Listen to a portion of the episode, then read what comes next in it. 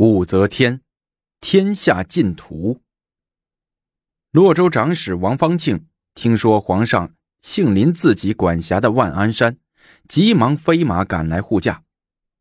万安山果然是座好山，虽不十分高大，但也古木干削，新黄夹径，怪石嶙峋。尤其是那通往山上道观的山路，更是弯弯曲曲，十分陡峭。韦石方指着山上丛林中若隐若现的屋舍说：“曲房碎石，岩洞几重，正是贫道所期之处。奈何山径微悬，皇上怕攀不上去呀。”武则天遗憾地说：“既如此，朕就不上去了。烦劳道长把你的仙药和丹炉等搬到皇城。”朕要和老道长一起谈经论道，以圆相见恨晚之意。一听说又要起驾回宫，飞骑兵不敢怠慢，忙又一路紧张的把女皇等人护送回皇宫。女皇一路坐软轿，乘大轿倒不觉得辛苦，进了皇宫就嚷嚷着摆御宴，把刚刚结识的世外仙人奉为上宾。一句圣旨吩咐下来，忙坏了御膳房的老厨师们，砍的砍，剁的剁，蒸的蒸，煮的煮，终于以最短的时间、最快的速度，保质保量的完成了任务。一对对宫女穿花拂柳，迈着小碎步，把御膳端上了桌。河内老尼说：“阿弥陀佛，贫僧吃不下，贫僧一日。”为食一麻一米足矣。武则天听了，钦佩不已，忙令厨下各选一颗个头最大、色泽最亮的芝麻米粒端上来。片刻功夫，上时令亲手用玉盘端上来了，一麻一米放在盘底，几乎看不见。众人啧啧的赞道：“乖乖，比鸟吃的还少，跟蚂蚁的食量差不多。”老道韦石方从怀里摸出几颗黑色的丸子，放在面前的托盘里，说：“贫道只吃自己炮制的仙丹，余皆不食。”武则天伸手向老道要了一颗丹药，放于口中，果然绵软香甜，入口即化，且有一股淡淡的草药清香。武则天指着桌上的美味佳肴问：“看几位高僧大德的行为？”莫非人寿之道咸以清淡少食为主？韦石方叩首说道：“然也。夫素食者高寿，故来已然。但需长期坚持，日耳百草，渐成习惯，谢绝烟火之物，不数年就可发白更黑，颜色如童子。道长的头发怎么这么白？”而不转白为黑呢？武则天问。韦世方编个瞎话说：“贫道头发已几度转白，几度转黑呀。”如果朕也吃素，能长寿不？当然了，韦世方肯定的说：“皇上乃弥勒佛下士，理应身体力行，素食修身。”皇上也应尽天下屠杀牲畜及捕鱼虾，令天下军民亦不准吃肉，则功莫大焉。天下苍生幸焉，万物生灵咸为皇上祈福，此我皇皇座永久也。女皇频频点头说：“听道长说话，高屋建瓴，令朕耳目一新。”道长若不弃，烦请道长留在朝中，负责朕之饮食，朕也好时时讨教。山人无官无职，留在朝中恐有不便。韦石方假意推辞道：“你若能保朕长寿千年，朕定保你永生富贵。朕现在就封你为正建议大夫，同凤阁鸾台三品。”武则天可能觉得自己已近七十岁了，渴望长生不老的心越来越强烈，以致张口把一个信口胡吹的野老道封成了宰相。新的一天又开始了，文武百官照例起了个大早，赶来上朝。到了朝上，朝臣们惊奇的发现，前排宰相位置上昂然站着一个手拿拂尘、白须飘飘的老道。等到奏本时，但见老道当仁不让，摇步上前，打一个稽首道：“陛下，弥勒下生。”理应尽天下屠杀牲畜及捕鱼虾，不杀生才能不吃肉，不吃肉才能执行佛教，从而使我大周帝国变成一个名副其实的弥勒净土。陛下也不愧弥勒下生之美名。武则天频频点头，另班群臣审议。此时，狄仁杰、魏元忠等忠直之臣皆已变官，李昭德正领旨在外修建神都城墙。朝堂上阿谀奉承、胆小怕事之徒颇多。见女皇陛下以鼠疫进图，纷纷附和道：“新宰相说的对，理应进图，理应进图。”武则天含笑的看着文武百官，心中也想。我为天子，我为弥勒，天下人理应尽图。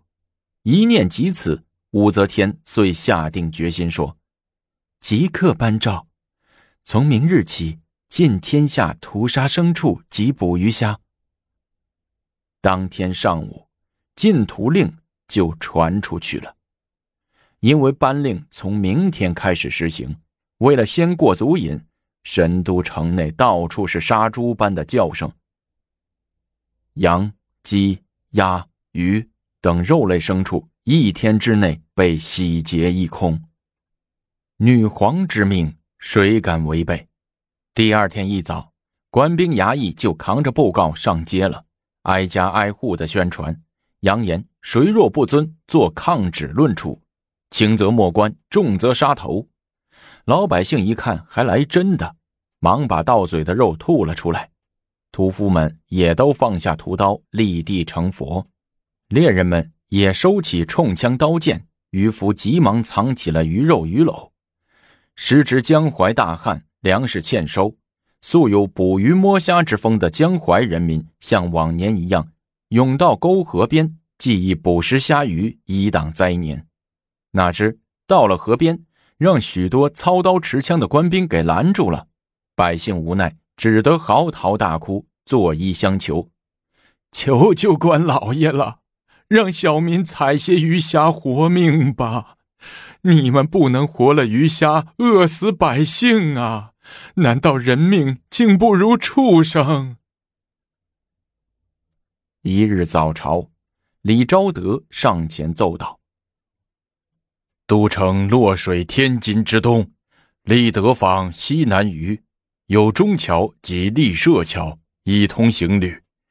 上元中，司农卿为基，使依中桥置于安众坊之左街，当长下门。都人甚以为便，因废立设桥，所省万计。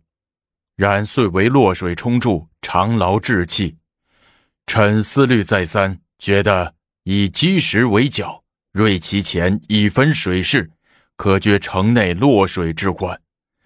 如今雨季将临，臣请立即施工，以绝中桥护堤之飘损。武则天满意的看着李昭德，爱才之心溢于言表，当即颁诏道：“中桥堤防工程迫在眉睫，就请爱卿挂帅，责成工部立即组织人施工。”遵旨。李昭德答应一声，雷厉风行，立即下朝组织人员去了。洛阳洛水中桥两旁的工地上车来人往，一派忙碌的景象。早已禁止行人往来的中桥上，民工们推着满满一车土的独轮车一路小跑，石匠们一手抡锤，一手掌凿，叮叮当当的裁剪着石块。洛水堤脚修造工程正在热火朝天的进行。这时。只听宣教坊那边一阵锣鼓开道声，一队人马举着回避牌，打着旗帜，汹汹而来。一个小吏一边敲锣，一边扯着嗓子喝道：“魏王车驾，闲人回避！”车驾直奔中桥而来。桥面桥头正在搬运石料的民工停住手中的活，不知如何办才好。回避吧，又没有命令；不躲，又怕冲撞了车仗，惹来祸端。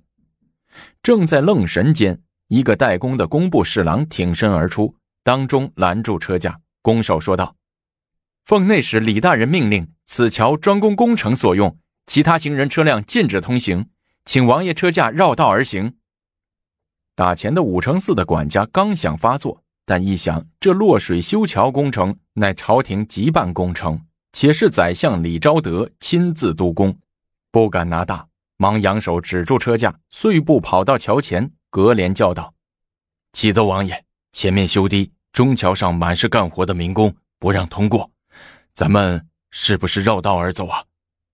话音刚落，骂声就从轿帘内甩出来。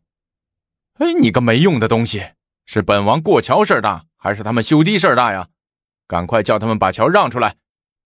有了主子这句话，挨了骂的管家一挽袖子，命令手下把这些民工都给我赶走，石块、车子等都掀到河里去，立即把桥面清理干净，慢了唯你们试问。众侍卫平日就欺负人惯了，闻听此令，抡鞭在手，窜到桥上。见人就打，见东西就扔，嘴里还不住的骂着：“滚滚，他妈的滚！”旁边的那个工部侍郎刚想解释几句，脸上早挨了几记鞭子，眼睁睁的看着码好的石料小车被掀到桥下的落水里。一个民工跑得慢了些，竟被武承寺的一个卫士一脚给踹到桥下的硬地上，摔断了一条胳膊。工地上的民工都放下手中的活，眼里冒火，愤怒地望着这伙仗势欺人之徒，群情激愤，胆大的骂声不绝，掂起先锤跃跃欲试。监工的工部侍郎见势不协，怕闹出乱子，自己承担不起，忙打发一个手下飞马报与内史李昭德大人。及至李昭德赶到现场，武承嗣等人早已扬长而去。昭德令把伤者送医，好生救治，又向民工解释了一番，安抚大家继续施工。办完这些事儿，李昭德赶至皇宫，面见女皇，弹劾武承嗣。听了李昭德一五一十的汇报，武则天似有护短之意，沉吟半晌说：“承嗣为魏王，一人之下，万人之上，滋生交易，也是人之常情。”朕定要好好的训斥他一番。李昭德进一步奏道：“魏王承嗣威权太重，恐于皇上不利呀。”武则天摇摇头说：“承嗣无职，故委之负心。”李昭德近前半步，密奏道：“正因为承嗣乃陛下之职，又是亲王，才不宜更在鸡权，以获众数。且自古帝王。”父子之间忧相篡夺，况在孤职，岂得威权与之？托若成变，保卫威矣。